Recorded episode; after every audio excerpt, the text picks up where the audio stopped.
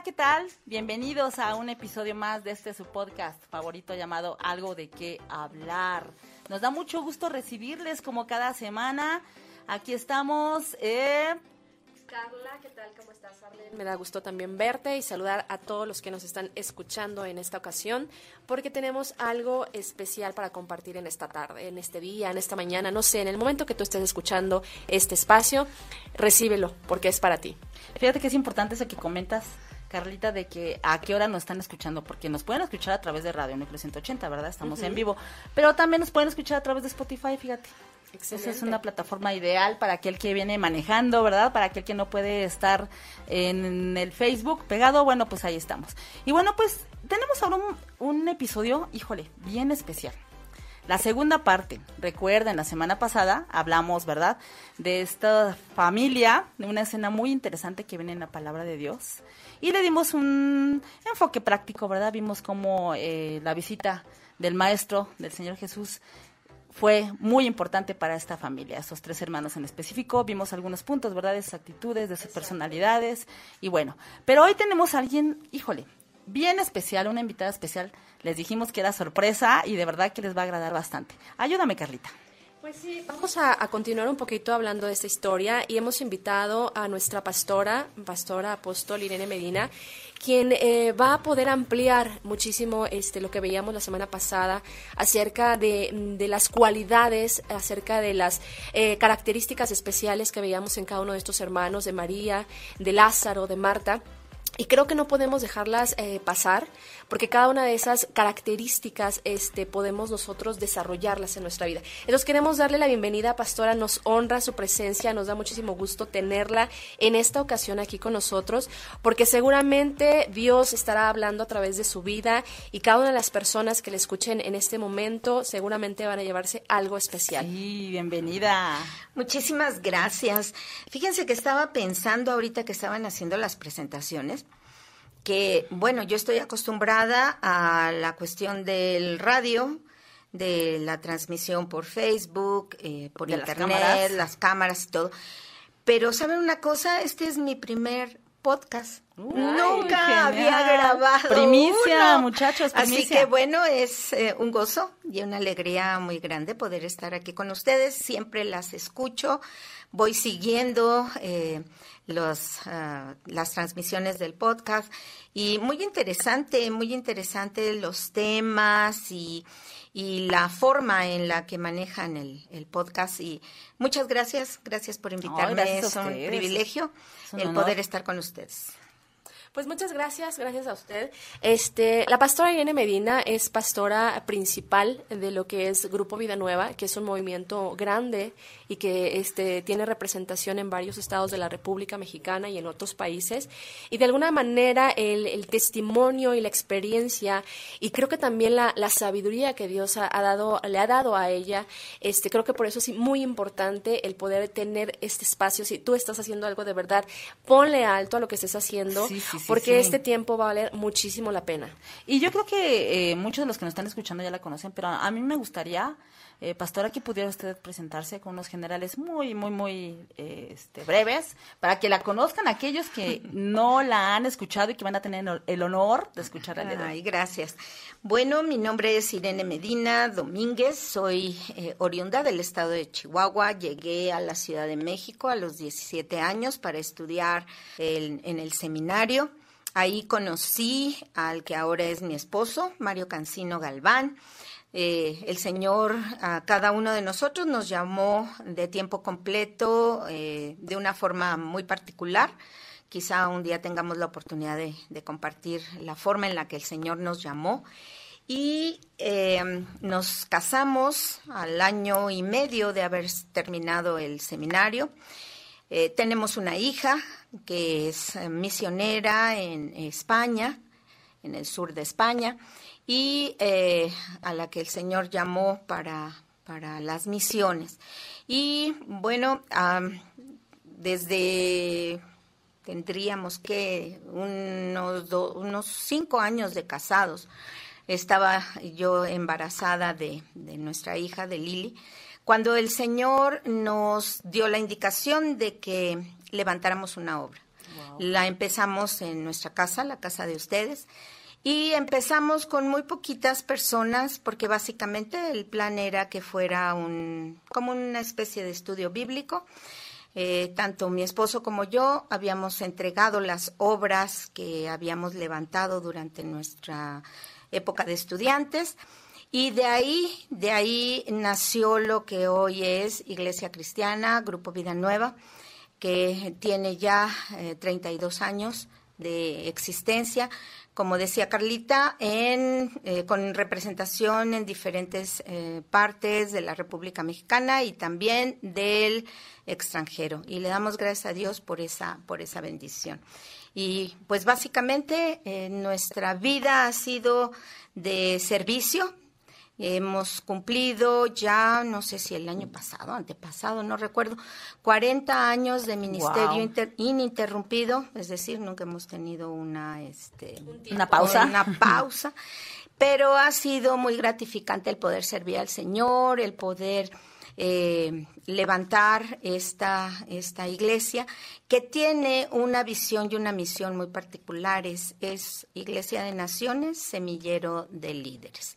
Entonces, ah, para nosotros ha sido toda la vida el anhelo de preparar hombres y mujeres para servir al Señor en las diferentes áreas de lo que es el ministerio, de manera que tengan toda la capacidad y la preparación para poder este, servir al Señor eh, siempre.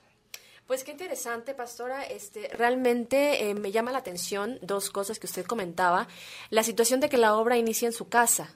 Y eso me recuerda a la historia que, este, queremos dar continuidad, porque el Señor Jesucristo fue a la casa de estos hermanos, fue a comer, a, estar un tiempo con ellos, y creo que usted, esto que usted menciona de que, de que la iglesia eh, inicia en, la casa, creo que habla acerca de disposición, habla acerca de una actitud de servicio, porque también mencionaba mucho, en varias ocasiones mencionó esa palabra, el, servir. Y, y creo que ese es el punto en el que vamos a estar trabajando en esta ocasión, porque realmente se necesita eh, amor, se necesita disposición, se necesita una, un corazón, este, y no solamente el corazón, creo que estar este, entregando todo, ¿no? En este caso, cuando, cuando estaban iniciando la obra, eh, el prestar una casa es, es, prestar todo, porque prestas el baño, prestas la sala, prestas el comedor, quien a lo mejor llegó y no tuvo la oportunidad de tomar nada solo con nuestra recámara. Era la única privada. Era la única privada, porque ni el baño era privado. Qué interesante. Y aparte también, pues ya traían ellos su historia, ¿no? Cuando llegaron ahí. Y también aquí hablamos del testimonio, por ejemplo, de Lázaro, ¿no? No sabemos cuántas personas estaban ahí reunidas en la casa de Lázaro, pero sí sabemos que, bueno, pues pasó algo ahí impactante y bueno, pues de eso vamos a platicar el día de hoy, ¿no? Ok. Pues vamos, me quisiera hacerle una pregunta, este es, es bueno, es eh, válido el, el, servir por servir. O sea, aquí sería una pregunta, el, el tener que hacer algo por tener que hacerlo simplemente. Definitivamente no. El, el, servicio en la obra de Dios siempre está relacionado con mm, dos aspectos importantes. El primero es un llamado. A Dios nunca le ha gustado que la gente eh, haga las cosas por iniciativa. Si nos vamos a la primera ofrenda que se, se llevó a cabo en el mundo, que fue la ofrenda de Caín y de, y de Abel, eh, ellos eh, procuraron llevar algo eh, delante de Dios y en el caso de Abel, Abel tenía un conocimiento más cercano del corazón de Dios y entonces llevó algo que no era realmente ni suyo ni su propio esfuerzo. En el caso de Caín, Caín llevó algo que era producto de su trabajo, o sea, era un esfuerzo humano. Abel llevó un cordero. No le no era algo suyo ni algo que él hubiera eh, producido. Entonces, si nosotros vemos todo lo que es el Antiguo Testamento, Dios siempre dio indicaciones de cómo quería ser servido y cómo quería ser adorado. No entra la iniciativa humana de decir, ah, como que se me ocurre que voy a hacer tal cosa para Dios. No, o sea, siempre tiene que ver este asunto con un llamado de parte de Dios a servir pero de la forma en la que Él quiere ser servido y adorado. No es algo que brote espontáneamente. Aquí, no, aquí no. entra algo bien delicado y sí me gustaría que, que, lo pusiera en claro porque se da mucha confusión. Eh, yo vi en una publicación en Facebook, no digo de, de qué este, iglesia, eh, una iglesia muy famosa, pero que solicitaba, solicitaba eh, mm. personas cantantes y dijo ahí eh, básicamente que no era necesario, ¿verdad? Que tuvieran el llamado, simplemente que tuvieran el talento. Esto es algo muy delicado porque esta persona es muy conocida y mucha gente la sigue. Entonces, a mí me gustaría que sí pudiera aclarar esa parte, ¿no? O sea, no, ya dijo que no es servir por servir, ¿no? Pero, ¿qué es mi llamado y qué es mis ganas de, de hacer algo? Ok. Mira, el llamado es algo que Dios pone en el corazón de la persona y que le empieza a producir una cierta necesidad de llevarlo a cabo pero ese algo no es una iniciativa propia, personal, humana, es algo que viene de parte de Dios y que va a ir siempre enfocado, repito, a la forma en la que Dios quiere ser servido y la forma en la que Dios quiere ser adorado. El hecho de eh, el caso que mencionas de esta mega iglesia que ha solicitado eh, gente que cante bien y demás, uh, déjame decirte que se trata de una nueva ola. Wow. se trata de una nueva ola de predicadores, una nueva ola de pastores, de y de, y de manejar las cosas. Es como una nueva ola, eh, sí, moderna, muy eh, saliéndose de los estereotipos y todo. Por supuesto. Eh, yo podría decirte, porque lo hemos platicado con otras uh, personas, y a los que llevamos eh, este sistema, digámoslo así, bíblico de estudiar la palabra y de apegarnos a los lineamientos de la escritura, nos llaman de la vieja escuela. Como lo tradicional. Sí, o sea, ay, es que siempre anticuados. esto, anticuados de la vieja escuela, poco modernos. Por ahí escuché que nos dijeron primitivos. Ah, sí, pues sí, porque seguimos las indicaciones de la iglesia primitiva.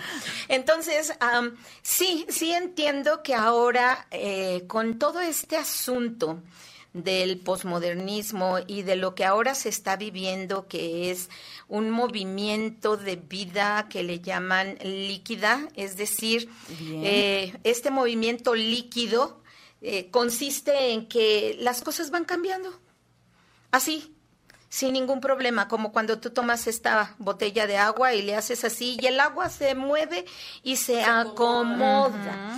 Eh, ya los absolutos no existen, ya todo es relativo, ya lo que para ti es bueno, para ella puede ser malo y viceversa. Entonces ya no, ya no hay fundamentos establecidos.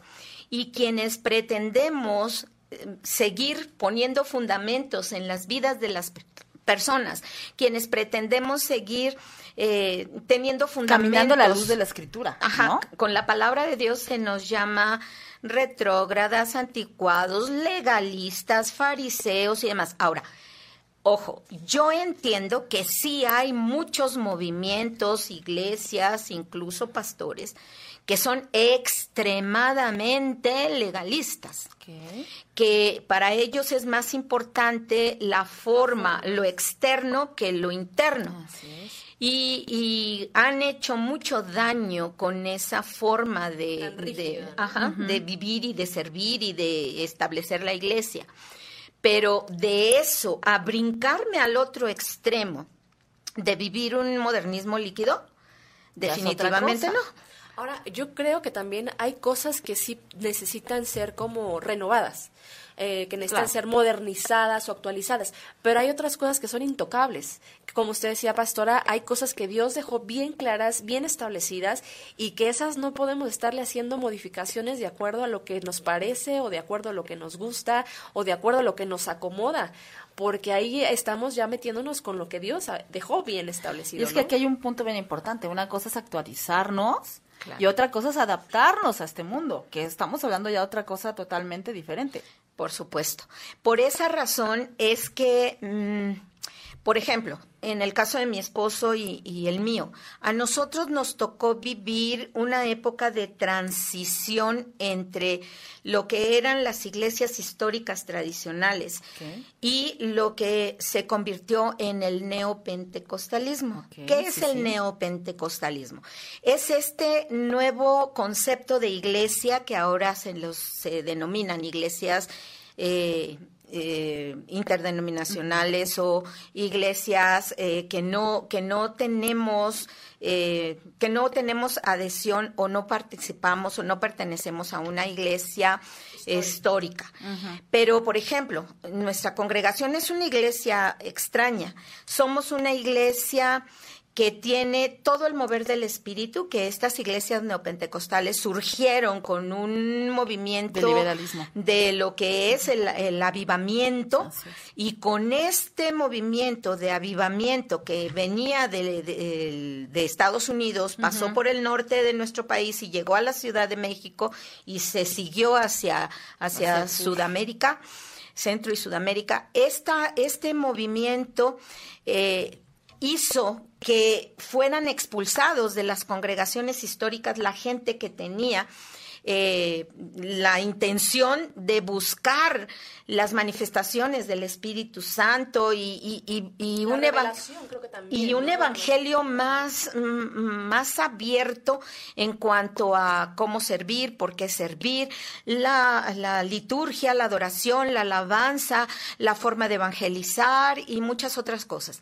Entonces, eh, con este movimiento de, de avivamiento, surgen las iglesias neopentecostales como la nuestra. Y bueno, yo vengo de una iglesia histórica, ahí crecí, ahí pasé mi adolescencia.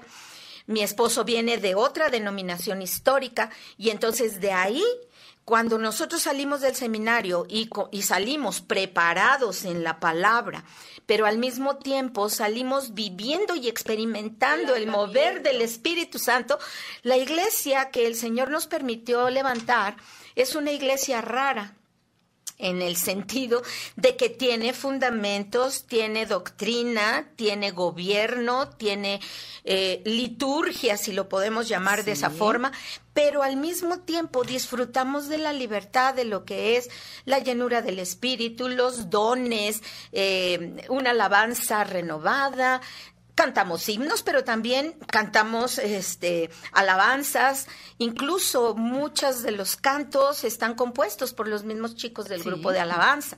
Entonces, somos una iglesia rara porque nosotros no le dijimos no al seminario, no le dijimos no al estudio, al contrario, tenemos una facultad teológica. Exacto. Y al mismo tiempo le dimos libertad al Espíritu Santo para que Él se moviera y entonces Él ha levantado ministerios, ha levantado este eh, todo lo que tiene que ver con la organización de la iglesia y la gente que sirve dentro de la iglesia. Este me, esto que está comentando me lleva a un punto. Hablamos de la libertad, ¿no? Le damos la libertad al Espíritu Santo y eso ciertamente fue lo que sintió María darle la libertad al Espíritu Santo cuando fue y derramó. Y se sentó. Y se sentó junto a, los pies de y le derramó y se entregó totalmente, ¿no? Ahora, voy a este punto. ¿Es suficiente el amor para servir? Mira, yo te ah, comparo la, la, de la siguiente manera. El servicio a Dios es como una persona normal que tiene dos piernas del mismo tamaño. Estas dos piernas son el amor y la preparación. Bien. Una persona que tiene mucho amor, pero no tiene preparación, comete muchísimos errores. Sí, a rato se anda repitiendo. Sí, exactamente. Y, puede lastimar a muchísima gente y cometer muchísimas eh, fallas, muchísimos errores de tipo doctrinal, de tipo eh, de gobierno, de forma de organizar, de muchísimas cosas por falta de conocimiento. Y la escritura lo dice, mi pueblo pereció por falta de conocimiento. Entonces, el conocimiento debe de ir unido al amor el amor es esa parte interna, esa parte espiritual que nos conecta con Dios, donde Dios nos dice, ven, quiero que me sirvas. Y nosotros decimos, sí, Señor, donde tú quieras, cuando tú quieras, como tú quieras. Y entonces vamos y el Señor nos va a ir diciendo qué es lo que tenemos que hacer, pero nos va a ir preparando. Entonces, una persona con puro amor, sin conocimiento, comete muchos errores. Y una persona con mucho conocimiento, pero sin amor, se vuelve un fariseo legalista. Claro. Porque sabe mucho y eso nadie se lo puede negar pero es una persona que no tiene misericordia y la escritura dice, quiero misericordia y no sacrificio, dice el Señor. Entonces, no es que Dios se contradiga, Dios estableció, por ejemplo, los sacrificios. ¿Cómo es entonces que les dice que quiere misericordia y no sacrificio? No, lo que pasa es que cuando una de esas dos partes está más grande que la otra, es como una persona que tiene un problema en alguna pierna o, quedó coja o le amputaron o la perdió, no sé qué haya sucedido y la persona se quedó con una pierna normal y una pierna corta. Entonces, tú puedes perfectamente bien distinguir una persona que, que tenga una pierna corta y tú vas a saber cuál de las piernas está corta. Wow. o, le, duele. O le duele. cojea. Exactamente. Ahí es donde tú te percatas, ahí es donde tú te das cuenta y dices, esta persona sabe mucho, pero no tiene amor, no tiene misericordia, no tiene eh, el mover del Espíritu Santo para, para poner el corazón en lo que hace.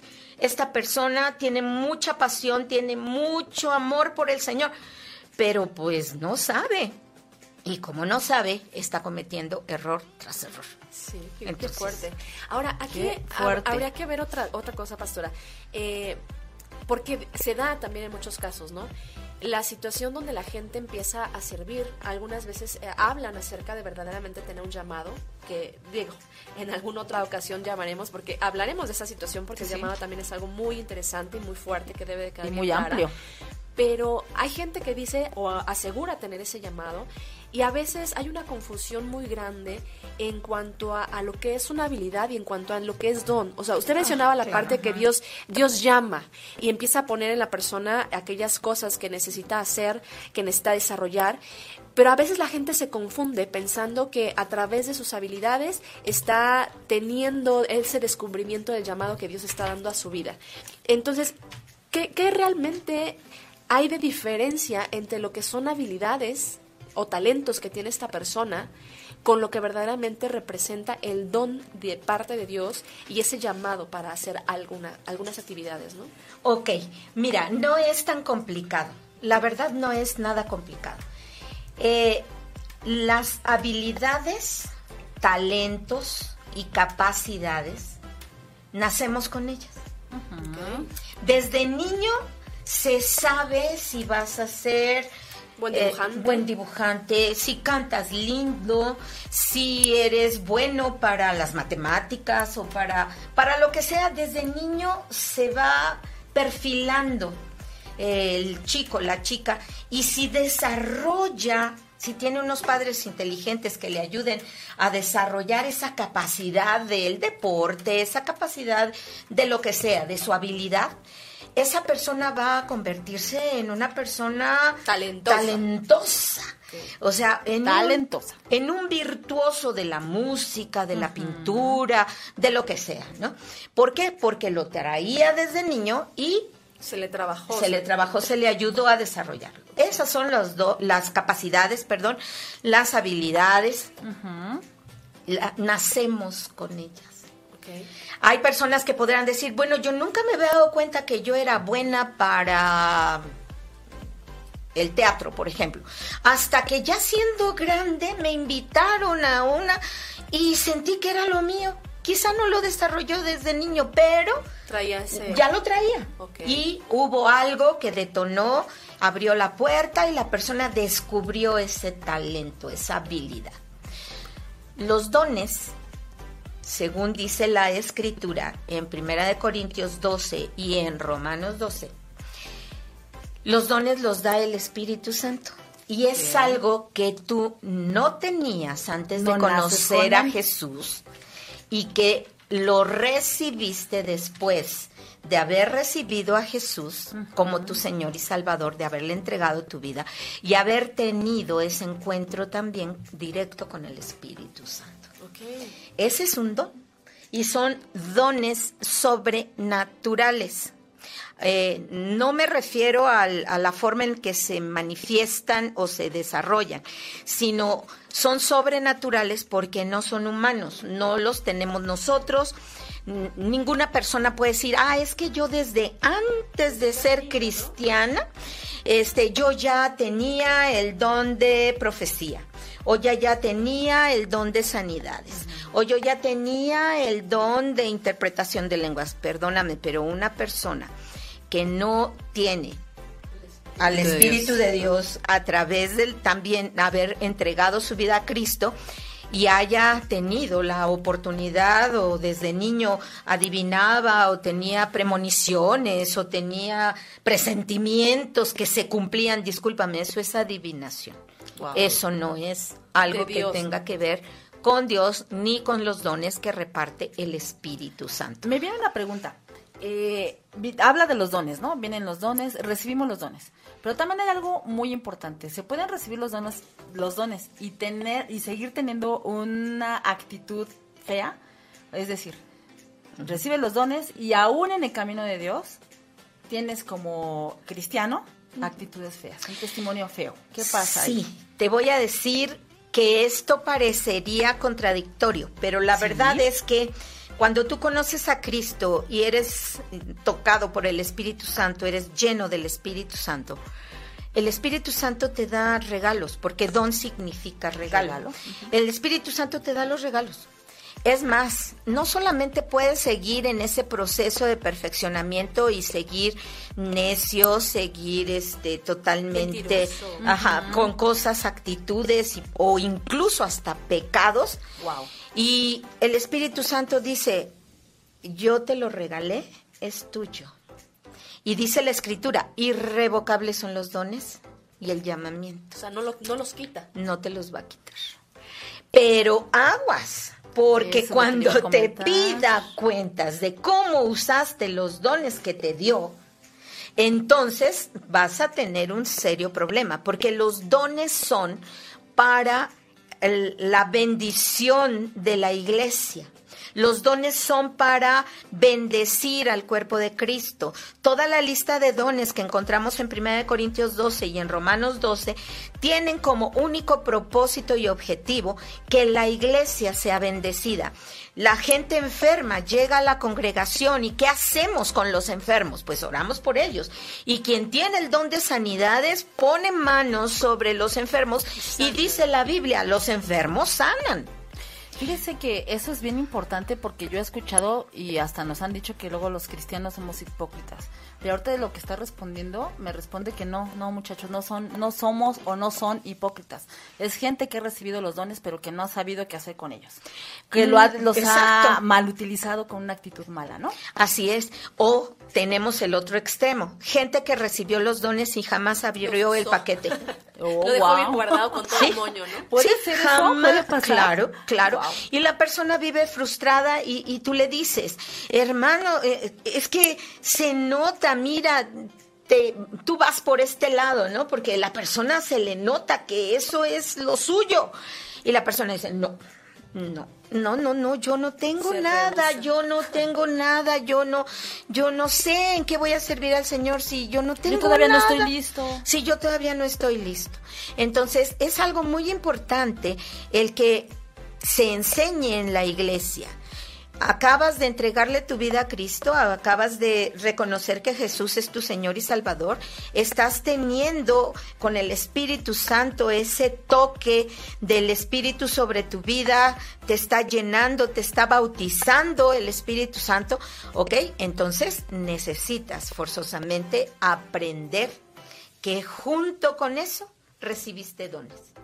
Y que junto con esos dones recibiste la el llamado para usar esos dones para bendición de tu congregación. Y para lo que decía al principio usted, para adorar a Dios. Así es, que ese es el target principal. el, que eso bendiga a la iglesia, pero que adore en todo a Dios. Todo. Eh, Dios se tiene que llevar la gloria, porque no es que tú pongas las manos y se sane el enfermo, es que el don que Dios te dio es ese, esa, ese don para que tú bendigas a la iglesia. ¿Y qué pasa cuando tú ves milagros de sanidades? Glorificas a Dios. Ahí no hay forma de decir, es que el tratamiento, el médico, el esto, el aquello. Fue Dios y lo hizo de una manera sobrenatural. Ahí nos explicamos cuando le dice Jesús a, Marta, ella, o sea, escogió, María, escogió lo mejor. Wow. mejor. Yo, yo me recuerdo cuando era niña, este, ya para ir como ir terminando esta parte, eh, había una chica muy, muy capacitada, teníamos, veíamos en ella que tenía muchísimas, muchísimos talentos en la parte docente.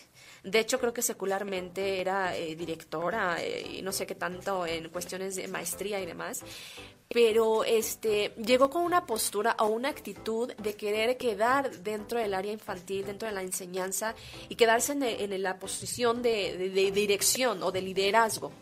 Y, yo me acuerdo que sí, o sea, tenía verdaderamente muchas, muchos talentos desarrollados esta persona, ¿no? Pero realmente ya en ponerlo en la práctica, dentro del servicio, dentro de la iglesia, en el ministerio, no dio una. O sea, oh, wow. no funcionó. Hasta no llegó el talento. Y, y, una se frustró porque decía, ¿dónde, ¿dónde se quedó lo que yo sé y no lo puedo aplicar aquí? Y terminó mal. Y no solamente eh, terminó frustrándose, terminó haciendo mal las cosas, sino que inclusive hasta creo que de, de Dios se apartó esta persona. Qué fuerte. Sí, tiene que ver precisamente con entender que nuestras habilidades y talentos no necesariamente, ojo, eh, no necesariamente nos van a servir dentro de la iglesia. Ejemplo, eh, ¿cuántas congregaciones hay que llega un contador y le dicen, ay, como tú eres contador, lleva la contabilidad de la iglesia y se va con el dinero, ¿no? Como tú cantas bonito, eh, tú... Eh, súbete a cantar. Este, Aquí quizá no los contraten como en esas mega iglesias en donde piden que tengan este esas requisitos este, pero pero cantas lindo, tocas, pues necesito un uno que toque, eso, Eso me suena solamente a ocupar espacios. Por supuesto. No tiene nada que ver con llamado y no tiene absolutamente nada que ver con los dones de Dios. Los dones siempre van a ser para beneficio de la iglesia. Y, no para tu beneficio. Ajá, no para tu beneficio personal. Eh, eh, hay una cita muy buena que nos ayuda en esto y está en Efesios, en Efesios capítulo 4. Y dice así, Efesios 4, 11. Y él mismo constituyó a unos apóstoles, a otros profetas, a otros evangelistas, a, otras, a otros pastores y maestros, a fin de, ¿para qué reparte el Señor las áreas de ministerio, de servicio?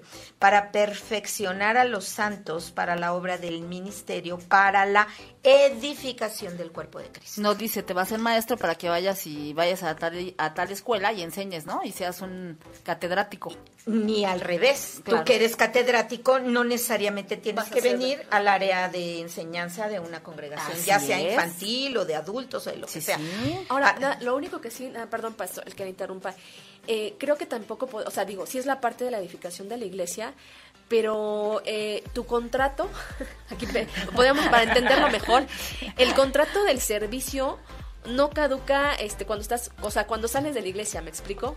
En el sentido de que bueno, ya ya este marcaste tu taje, ya estuviste el tiempo, este horas hábiles en la iglesia, sales de la iglesia y terminó tu función de servicio, ¿no?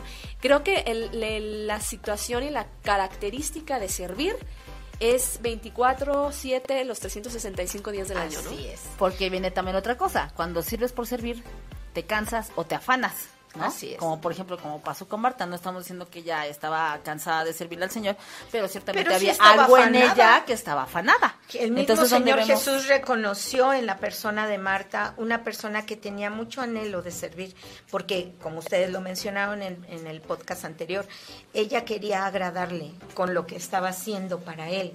Yo me imagino la comida, me imagino lavarles la ropa, me imagino todo eso y ella quería agradarles. Pero Jesús le dijo, no, no tienes por qué afanarte, ni turbarte. Fíjate, dos emociones tóxicas tremendamente nocivas.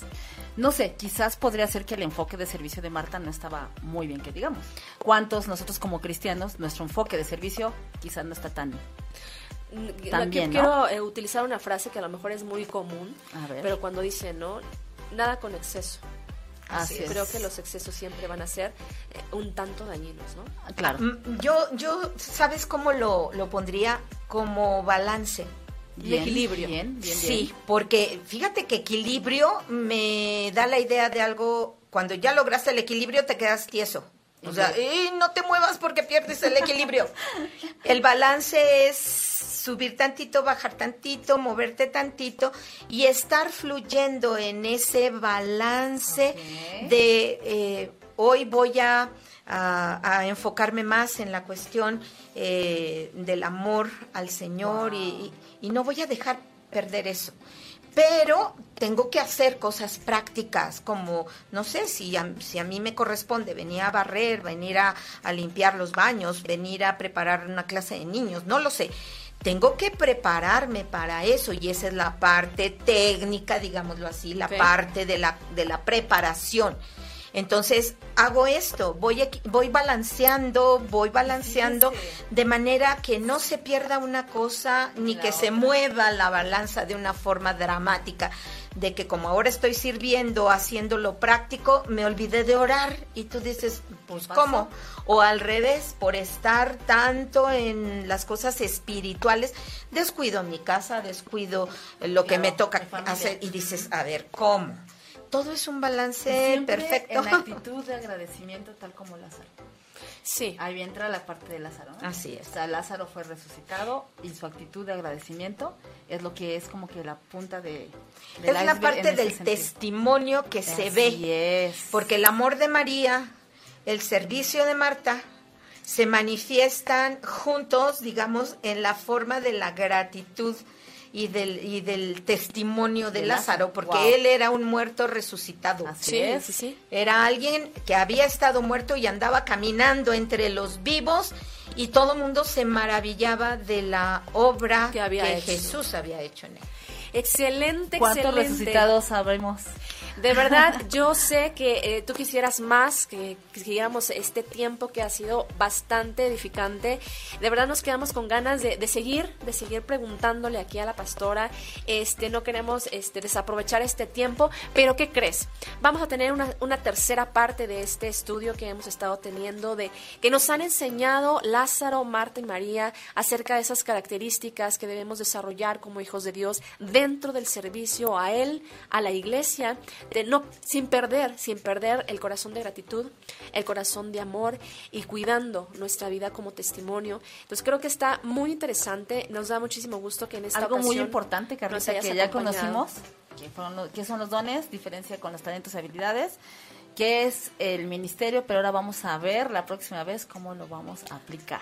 ¿Qué Muy bien. tal? Pues pastora, muchísimas gracias, gracias, Gracias por ustedes. acompañarnos en esta ocasión, de verdad nos honra su presencia, gracias a Radio Núcleo que siempre está dispuesto a servir, a podernos apoyar para poder hacer uso de las instalaciones y poder brindar este espacio, no solamente para nosotros, sino para muchos más. Pues te invitamos a que conozcas a Radio Núcleo. Gracias, gracias, gracias por estar con nosotros en esta tarde y recuerda que esto fue Algo de, qué hablar. Hasta luego.